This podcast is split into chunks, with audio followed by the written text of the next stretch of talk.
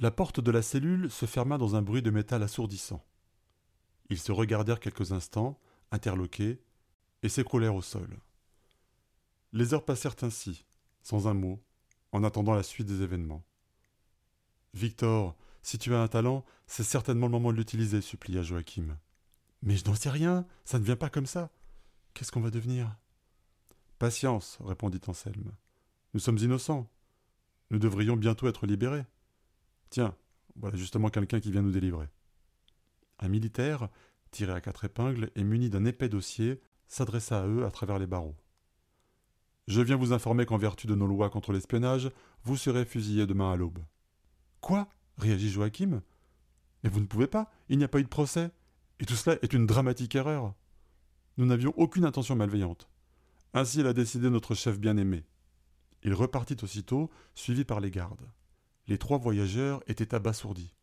Comment pouvait-il avoir échappé au tueur et se retrouver finalement dans cette cellule? Victor ne pouvait plus le supporter. Il avait été entraîné dans cette histoire bien malgré lui. Il regrettait la simplicité et le bonheur des jours anciens. Son petit terrain de basket, ses journées insouciantes, sa famille, ses amis. Il ne les reverrait plus jamais. Il sentit une boule dans sa gorge se former. Il éclata en sanglots. Les deux hommes ne tentèrent pas d'apaiser sa tristesse, il fallait qu'elle sorte. Ses larmes glissaient en rivière le long de ses joues et finissaient dans la commissure des lèvres, avant de s'écraser au sol. Il repensa à son parcours sous-marin, au milieu de l'océan, sous les vagues agitées en pleine nuit.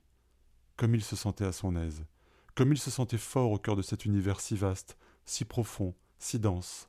Il voulait redevenir un requin et nager en toute liberté entre les coraux à la recherche de poissons à gober. Il voulait être projeté en pleine mer, avec Joachim et Anselme. Il voulait les porter sur son dos de nouveau. Mais il savait en même temps que ça lui était impossible, puisque chaque talent n'était utilisable qu'une seule fois. Cela l'attrista et le fit pleurer davantage. Les murs de la cellule commencèrent alors à onduler, à la grande surprise de Joachim. Puis ils devinrent translucides, tout comme le béton du plancher sous leurs pieds. J'ai comme l'impression que notre ami va encore provoquer quelque. Le professeur n'eut pas le temps de terminer sa phrase. L'intégralité de la prison se changea en un liquide qui vint s'écraser d'un seul bloc sur ses occupants. Ils en furent entièrement trempés. Ils se retrouvèrent au milieu d'un champ boueux d'où s'écoulait l'eau ainsi créée. Autour d'eux, ils voyaient les bâtiments se liquéfier un par un, puis disparaître de l'horizon dans un grand fracas. La ville se changeait en lac. Déjà, on ne distinguait plus la moindre construction humaine. On eût pu croire que le pays entier allait être rayé de la carte de cette façon. Peut-être même le continent, qui sait. Victor, arrête Tu es en train de commettre un massacre intervint Joachim. Victor cessa de pleurer et essuya ses larmes. Il constata l'ampleur des dégâts pendant que de grosses gouttes continuaient de tomber de ses cheveux pour se mêler à ses larmes. Il ne restait rien de cette ville portuaire qui semblait si paisible vue du bateau, mais qui leur promettait un bien sombre destin. Dans sa tête, la petite voix répéta Quel talent Qu'est-ce qu'on fait maintenant? demanda Victor à Anselme, comme dans une prière.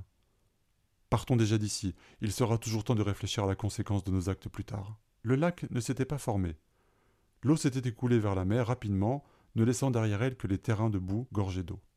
Étrangement, seuls les bateaux qui appartenaient déjà au monde aquatique avaient été épargnés par la malédiction. Ils montèrent sur une petite vedette.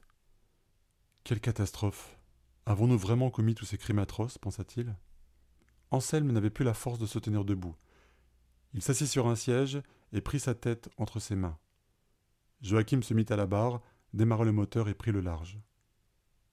Victor regardait le paysage derrière lui. À la place de la ville construite sur le flanc de la montagne, il n'y avait plus que la montagne. Professeur, demanda Joachim, quel cap prenons-nous? Je n'en sais rien, Jo. Commençons par aller tout droit. Éloignons-nous de cet endroit maudit. Professeur, j'ai l'impression que notre quête est un échec. Les choses ne se passent pas vraiment comme prévu. Je sais, Jo, mais nous ne pouvons pas nous arrêter. Il y a bien trop d'enjeux. Audrey n'en croyait pas ses yeux. Ils ont commis un génocide Tranquillou. Des millions de morts. C'est un peu à cause de nous, répondit Nafi. Nous leur avons donné une arme terrible. Non, s'insurgea Audrey. C'était quelque chose de pacifique, dont il aurait dû profiter pour s'écouler hors de la prison, pas transformer tout le pays en océan. Nous avons encore le pouvoir de rectifier ça. Donnons-leur un nouveau talent qui viendra annuler ce qu'ils ont fait. Sauf que c'est ce satané gamin qui l'utilise sans jamais rien comprendre. Nous le savons, alors faisons en sorte de leur donner quelque chose qui les aidera sans trop d'effet. Très bien. Alors voilà ce que nous allons écrire. Elle mit dans le cadre Voyager dans le temps.